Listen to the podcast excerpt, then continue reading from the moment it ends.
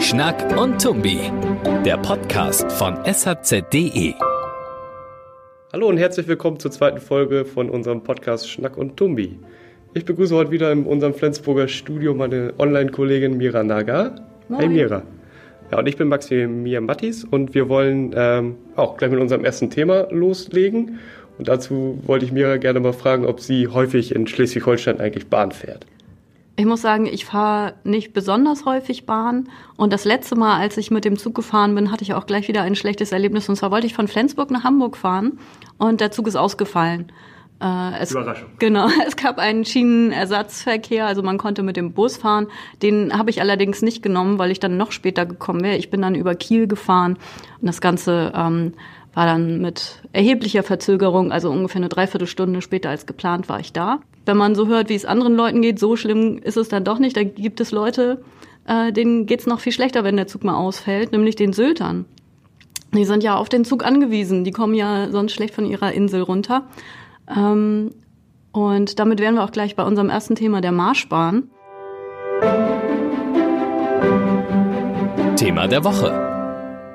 Naja, wir fordern natürlich erstmal eine Entschädigung für die Pendler, denn die haben täglich mit äh, diesem äh, Problem der Bahn zu tun und sind gefrustet. Und das ist Gesprächsthema auf jeder Feier, auf, äh, jeden Tag, an jedem Tisch. Und das darf einfach nicht sein. Das ist lebensbeeinträchtigend. Wir wollen einfach pünktlich, verlässlich, zufrieden, wie das immer mal war, hier auf der Strecke zur Arbeit kommen. Wir werden da im Stich gelassen und eigentlich hat die Deutsche Bahn Regio uns am 16.11. versprochen, alles wird gut, alles wird besser. Es ist nichts besser geworden, es ist alles schlechter geworden. Und wie gesagt, das muss jetzt besser werden und ich hoffe, dass das hier so ein bisschen zeigt, dass wir wirklich nur zur Arbeit wollen, wieder zurück wollen, pünktlich. Äh, vor gut einem Jahr waren ja Schäden an den Kupplungen aufgefallen, sodass ähm, es einen Ersatzfahrplan gab und immer wieder Züge ausgefallen sind, immer wieder Verspätungen waren und die Nabelschnur zur Insel regelmäßig gekappt war. Und äh, die Syltpendler gucken jeden Morgen, ob sie es überhaupt zur Arbeit schaffen und wenn ja, wann und ob sie es wieder zurück zum Festland schaffen. Ähm, seit dem 23. November stehen angeblich wieder alle 15 Marschbahnparks zur Verfügung, aber trotzdem läuft nicht alles läuft nicht rund. so richtig rund, genau. Und dazu wollen wir mal unsere Sylter Kollegen befragen, wie es denn aktuell gerade aussieht. Sylter Rundschau, Henningsen. Ja, hallo Ralf. Hier sind Mira und Max aus der Online-Redaktion. Hallo Mira, hallo Max. Moin Ralf. Na, wir, wir haben gerade über die Marschbahn gesprochen. Und ähm, da wollten wir eigentlich mal fragen, wie hat denn der Verkehr mit der Marschbahn oder das Syltpendeln in dieser Woche funktioniert? Ähm, in dieser Woche gab es durchaus noch diverse Weichenschäden, in Klangsbüll eine kaputte Weiche, äh, es gibt Loks, die nicht so wollen, wie sie sollen, na, und die Personenwagen funktionieren auch nicht so richtig gut. Obwohl, ich habe gerade mal auf die Bahnhofstafeln geguckt, in Nibel und in Westerland. Im Moment scheint alles relativ reibungslos zu laufen. Ein guter Fortschritt. Außerdem steht die nächste Saison ja auch äh, schon wieder bevor für Sylt. Zu Weihnachten werden viele Gäste erwartet und dann wird es nochmal richtig voll in den Zügen, in den Personenzügen als auch in den Autozügen. Hm. Was sagen denn die Pendler, wenn ihr mit denen sprecht? Ist es ähm, äh, im Moment zu den Stoßzeiten besonders voll? Ähm, Im Moment haben wir auch noch den Fall gehabt, wir haben gerade einen Sonderfahrplan hinter uns. Das heißt, es gab Baustellen, es sind neue Schienen verlegt worden. Der, der schwache November wird also jetzt genutzt, um dort auf der Strecke noch ähm, zu bauen. Es werden Schienen verlegt, auf Sylt zum Beispiel, aber auch auf dem Hindenburgdamm und auf dem Festland. Also der November ist ein bisschen die, die Baustellenzeit für die Bahn. Das heißt, äh, es fuhren auch weniger Züge und in der Folge waren auch äh, mehr Pendler betroffen. Das heißt, ähm, es wurde manchmal ziemlich eng tatsächlich in der Bahn. Ich habe das auch selber erlebt. Also das sind wirklich hunderte von Menschen, die dann auf diesen Zug endlich warten und wenn er reinkommt, ähm, wird es tatsächlich sehr eng. Ja, ist die Stimmung dann auch teilweise aggressiv oder wie reagieren die Leute dann? Ähm, also die Pendler, glaube ich, kann man durchgehend sagen, sind sehr sind Kummer gewohnt, äh, denke ich. Also die reagieren selten aggressiv, wenn die Ansprache einigermaßen ist. Äh, es kann unangenehm werden, wenn vielleicht noch Urlauber dazukommen mit großem Gepäck, äh, das im Weg steht oder das auf dem Sitz steht und äh, das nicht runtergestellt wird. dann äh, sind auch glaube ich, Pendler etwas äh, angefixt. Aber das kann man ja auch gut verstehen. Hm. Am Montag gab es ja eine Krisensitzung im Kreistag von Nordfriesland. Was kam dabei heraus? Ähm, ich war selber nicht dabei, aber ähm, die Kollegen haben berichtet, dass äh, Minister Buchholz einiges zu dem Thema gesagt hat, dass er sich sehr genau die Sorgen und Nöte angehört hat. Nicht zuletzt äh, Achim Bonniksen hat für die Pendlerinitiative gesprochen und vorgetragen, wie, wie die Pendler äh, die Marschbahnstrecke äh, erleben. Es sind ja ungefähr 5.000 bis 6.000 Pendler, die jeden Tag nach Sylt rüberfahren und wieder zurück aufs Festland, um hier in der Wirtschaft zu arbeiten. Und das belastet natürlich, wenn man nicht genau planen kann, fahren die Züge, was passiert da morgens. Also es gibt jeden Tag wieder aufs neue Überraschungen. Du hast Überraschungen beim Personal, beim, beim Zugmaterial. Am, äh, gestern hieß es, dass äh, in Westerland äh, der Bahnsteig glatt sei, dass es da Glatteis auf dem Bahnsteig gab. Und äh, in der Pendlergruppe wurde schon die Telefonnummer des Streudienstes äh, gehandelt. Also ist manchmal etwas absurd. Minister Bernd Buchholz, der Verkehrsminister, hat also am Montag im Kreistag vorgetragen, wie die Situation ist. Und das Ergebnis war letzten Endes wohl das, dass am zweigleisigen Ausbau der Strecke kein Weg vorbeiführt. Zwischen Klangsbüll und Nibel und zwischen Morsum und Tinnum auf Sylter Seite gibt es eingleisige Abschnitte. Mhm. Das ist natürlich ein, ein Flaschenhals für diesen Verkehr und den möchte man langfristig dadurch abstellen, dass man ein zweites Gleis dort baut. Ja, aber eine schnelle Lösung ist das ja nicht, denn wenn man sich überlegt, wie lange ähm, Bauplanungen hier so dauern, glaube ich nicht, dass das in, in den nächsten Jahren realisiert werden kann. Was soll denn jetzt aktuell passieren? Ja, also ich habe mit einem Buch Gutachter gesprochen, der sagte, auf der, auf der Festlandseite zwischen Klangsbüll und Nibel wird es vielleicht gar nicht so dramatisch. Er meinte, es ließe sich innerhalb von drei Jahren hm, planen oder umsetzen. Wobei, ähm, selbst wenn es Planung wäre, wäre das natürlich sehr optimistisch. Das glaube ich auch, wenn wir da an, den, an die Rade Hochbrücke oder ähnliche Jahrhundertprojekte denken, dann ist das ja immer ein bisschen schwierig offenbar. Mhm. Dann gibt es allerdings noch ein Maßnahmenpaket, das die Deutsche Bahn, DB Regio, ist ja der Betreiber der Strecke, äh, angekündigt hat. Und da sind dann viele Kleinigkeiten mit dabei. Also nochmal zu dem Problem. Es sind im Moment die 90 Marschbahnwagen, die Probleme gemacht haben. Die sind aber alle wieder in Betrieb. Das waren die, bei denen die Fahrzeugkupplungen äh, überprüft werden mussten. Ist auch der Zug, der in Elmshorn entgleist war, wieder im Einsatz? Nee, ist er nicht. es gibt also diese 90 Marschbahnwagen oder Personenwagen, die kennt man ja in blau-weiß lackiert, äh, teilen sich auf auf 15 Züge. Von diesen 15 Zügen sollen drei im Moment nicht im Einsatz sein. Das ist einer, der in Elmshorn entgleist ist, ein anderer hat einen Sturmschaden und ein anderer ist, glaube ich, gerade in der Werkstatt oder wo auch immer. Jedenfalls fehlen da wohl drei. Also zwölf Züge sollen unterwegs sein. Das reicht nicht so ganz für den regulären Betrieb auf der Marschbahnstrecke. Äh, und deswegen hat die DB Regio noch zwei Wagenparks mit alten, mit den altbekannten roten Fahrzeugen noch hier, die notfalls eingesetzt werden. Mhm. Das sind die Personenwagen. Das andere Problem sind die Loks. Die 15 Loks, die dazu gehören, 15 äh, Wagenparks, 15 Loks, die sind neu gekauft worden, sind 2015 von dem Hersteller Bombardier ausgeliefert worden an den Betreiber DB Regio, beziehungsweise damals noch an die Nordostseebahn, dann übergegangen auf DB Regio. Ähm, die haben wohl einen Motorantrieb, bestehend aus vier Dieselmotoren, der nicht so hundertprozentig zuverlässig ist. Das heißt, es gab im ersten Betriebsjahr schon Probleme. Es gab sogar in Itzehoe einen Fall, dass äh, es im Motorenraum einen Brand gab. Oh. Der Zug konnte nicht weiterfahren. Mhm. Die überhitzen wohl auch tatsächlich gerne mal. Ach, je. Nun ist es so, dass Bombardier alle 15 Züge nach und nach rausholt, also äh, nach und nach. Man nennt das Rollkur.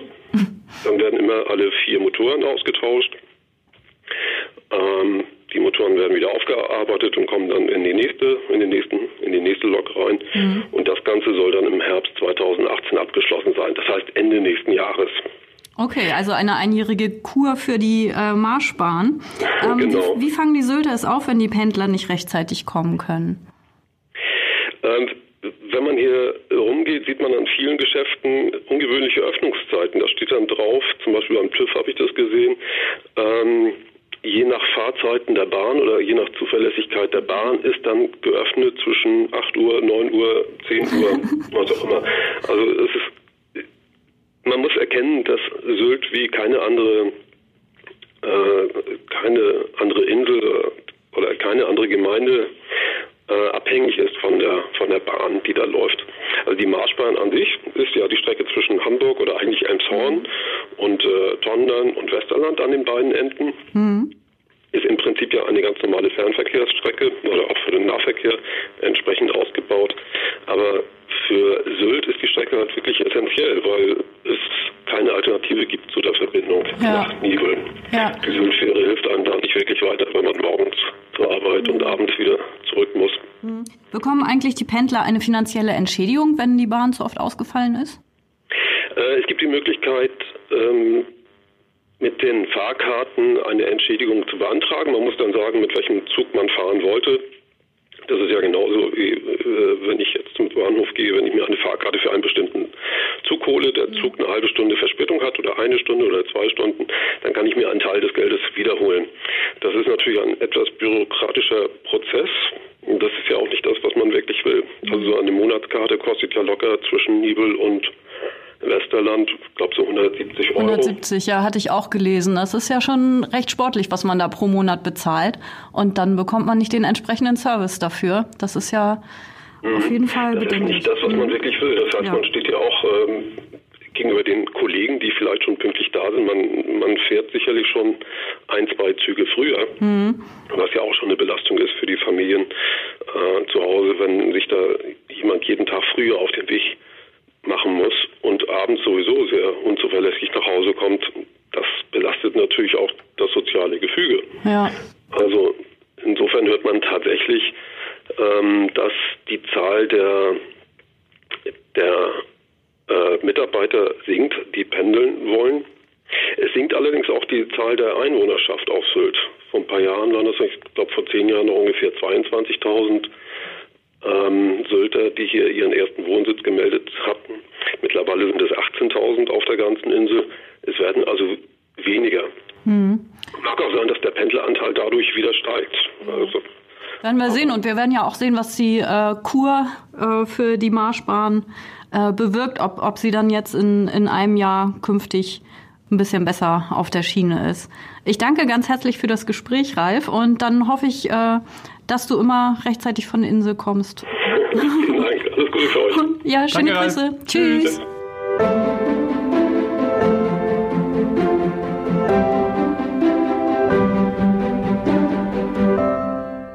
Jetzt haben wir über die Wirtschaft auf Sylt gesprochen und ähm, ja, wollen jetzt mal zur Wirtschaft in ganz Schleswig-Holstein kommen. Und ich begrüße heute ähm, als unseren Studiogast Till Lorenz, unseren Wirtschaftsredakteur hier in Flensburg. Moin, Hallo. Till. Hi.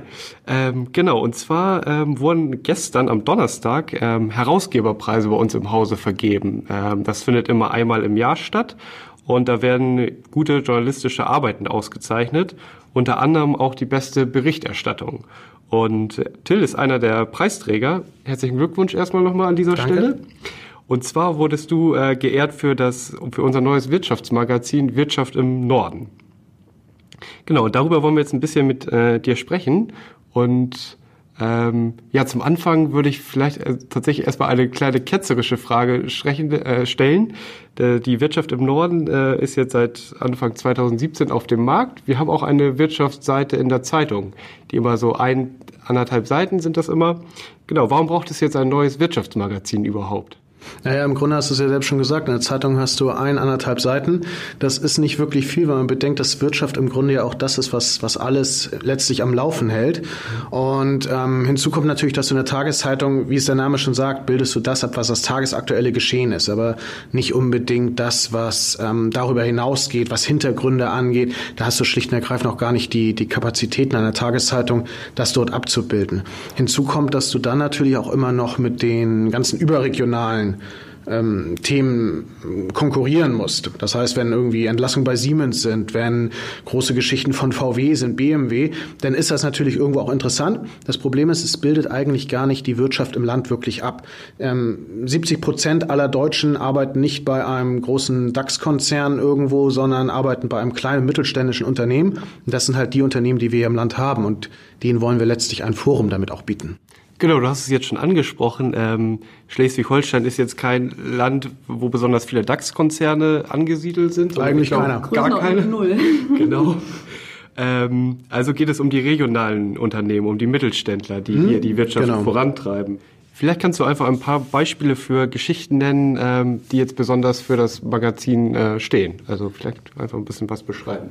Ja, wir, wir haben, denke ich, eine relativ große Bandbreite. Insofern ist das immer schwierig. Aber ich nehme einfach ein paar Beispiele, die mir auch persönlich sehr hängen geblieben sind. Das war in der ersten Ausgabe definitiv ein Unternehmen aus Nordfriesland, die ihre Qualitätskontrolle regelmäßig von einem Rabbi durchführen lassen und, und ja. testen lassen, ob das Ganze denn auch äh, den, den Koscher-Gesetzen ähm, sozusagen entspricht.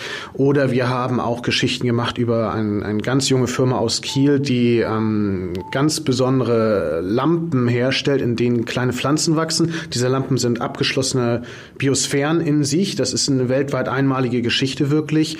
Mm, wir haben Geschichten gemacht über diejenigen, die eigentlich im Grunde von der von dem ganzen Energiewendeprozess, vom Windkraftausbau etc. wirklich profitieren. Wir haben ja immer nur die Geschichte in der Tageszeitung oft, dass die Strompreise steigen, dass das alles ganz schlimm ist und so weiter. Aber es gibt natürlich auch Leute, die da wirklich auch ähm, ihre Geschäftsmodelle drum raufgebaut haben. Und das ist so das, wo wir uns da letztlich bewegen. Das fand ich auch, was, was du erwähnt hattest mit den Energiewendegewinnern oder den äh, Rabbiner in dem Betrieb in Nordfriesland.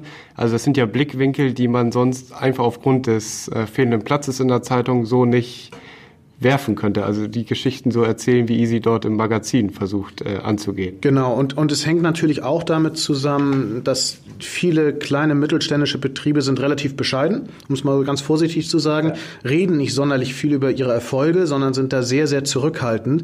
Im, im Gegensatz zu vielen DAX-Konzernen muss man sagen, die bei jeder Gelegenheit ihre Pressemitteilung rausgeben, wo sie was gemacht haben. Das machen kleine und mittelständische Unternehmen nicht. Das heißt, da muss man auch einfach gucken, wie, wie rückt man die so ein bisschen ins Rampenlicht, weil viele von denen sind Weltmarktführer, ähm, sogenannte Hidden Champions, die auf der ganzen Welt große Marktanteile teilweise haben, aber dann halt irgendwo in kleinen Dörfern sitzen und, und einfach ihre Arbeit machen, aber das halt hoch erfolgreich. Vielleicht kannst du uns da ein bisschen äh, erzählen, wie ihr diese Geschichten plant, ähm, wie ihr ähm, den Fokus setzt.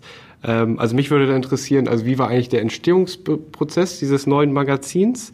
Ähm, wann ging es zum Beispiel los mit der Planung? Was habt ihr beachtet? Ja, und wie wählt ihr dann, wie du es eben erzählt hast, Hidden Champions zum Beispiel, äh, wie wählt ihr die Geschichten aus, die äh, dann ins Blatt kommen? Mhm. Also diese ganze Idee, dass man sagt, man macht eine Wirtschaftszeitung, das, das ist so, ich, ich glaube, es gibt da nicht wirklich einen Erfinder, weil das geistert schon relativ lange auch so als Idee durch dieses Haus. Ich weiß, es gab vor ich glaube, zwei Jahren mal Volontäre, die das auch als Projekt sich mal so überlegt haben, ob sowas möglich wäre, also so eine Art äh, Marktanalyse könnte man sagen, gemacht haben. Mm, irgendwann kam denn äh, von, von Verlagsseite, kam man dann auf die Redaktion zu und meinte, Mensch, könnte man nicht sowas machen? Wie müsste denn sowas aussehen? Es gibt natürlich verschiedene Vorbilder, die man sich heranziehen kann dafür. Ähm, die Industrie- und Handelskammern machen, machen regelmäßig Publikationen, Wirtschaftsförderung machen regelmäßig Publikationen und auch unser, unser Schwesterverlag macht ein, eine vergleichbare Zeitung, also die, die Neue Osnabrücker Zeitung. Und das haben wir im Grunde genommen und dann sozusagen unseren regionalen Fokus darauf gelegt. Mhm. Und viele Ideen kommen natürlich letztlich auch natürlich über unsere Lokalredaktion. Da sind auch viele unserer Autoren, die wir dann, dann heranziehen, weil die letztlich vor Ort sind. Die kennen halt diese ganzen Unternehmen und Unternehmer vor Ort. Welche Reaktion gab es denn jetzt so zu den ersten beiden Ausgaben? Also was kam bei der Leserschaft besonders gut an? Was ist da positiv aufgefallen? Und wo gab es vielleicht auch noch so Punkte, wo so ein Feedback kam, das kann, könnte man auch noch machen. Vielleicht kannst du das noch ein bisschen. Ja, also wir haben nach beiden Ausgaben Befragungen gemacht und im Grunde, was die Themen angeht, war im Grunde die Reaktion sehr positiv. Also was die Themenauswahl anging, dass das gesagt wurde, dass es durchaus alles interessant und sehr ansprechend ist, dass auch die ganze Aufbereitung sehr ansprechend ist. Ähm, es gibt teilweise Diskussionen über die Textlängen. Das ist aber der eine sozusagen fand bestimmte Texte zu lang, andere wieder zu kurz. Das ist aber natürlich eine, eine Sache, da muss man auch einfach so einen Mittelweg am Ende immer finden.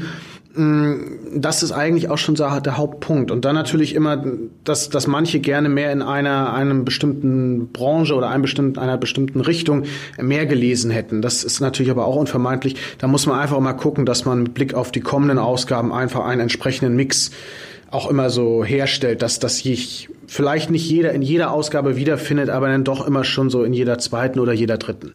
Schauen wir doch mal auf die kommenden Ausgaben. Ähm, wie geht's denn weiter? Kannst du schon was verraten, wo so die nächsten, also wie viele Ausgaben werden erst mhm. jetzt geben und äh, wo liegen da so die Themenschwerpunkte? Habt ihr da schon was im Blick? Ja, also wir haben im nächsten Jahr drei Ausgaben geplant. Ähm, eine wird ganz normal im Richtung Ende März, Anfang April erscheinen, die darauffolgende im Sommer und dann die dritte im ähm, Herbst.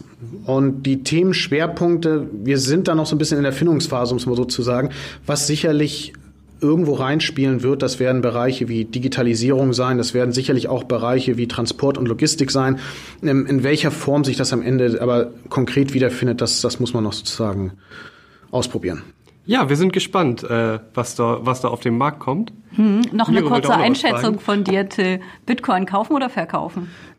Wenn du welche hast, würde ich sie sofort verkaufen. Ja. Ähm, ich glaube tatsächlich, dass Bitcoin eine, eine riesengroße Blase ist, wie wir es derzeit erleben, weil viele schlicht und ergreifend gar nicht wissen, was da im Hintergrund passiert und diese Bitcoins kaufen, einfach weil sie sehen, die steigen und die werden mehr. Mhm. Da ist schlicht und ergreifend viel Gier im Spiel. Das heißt aber nicht, dass ich nicht glaube, dass das eine, die ganze Blockchain-Technology, die dahinter steckt, das ist, ist natürlich eine absolute Zukunftstechnologie. Aber mhm. Bitcoins jetzt kaufen, würde ich auf keinen Fall.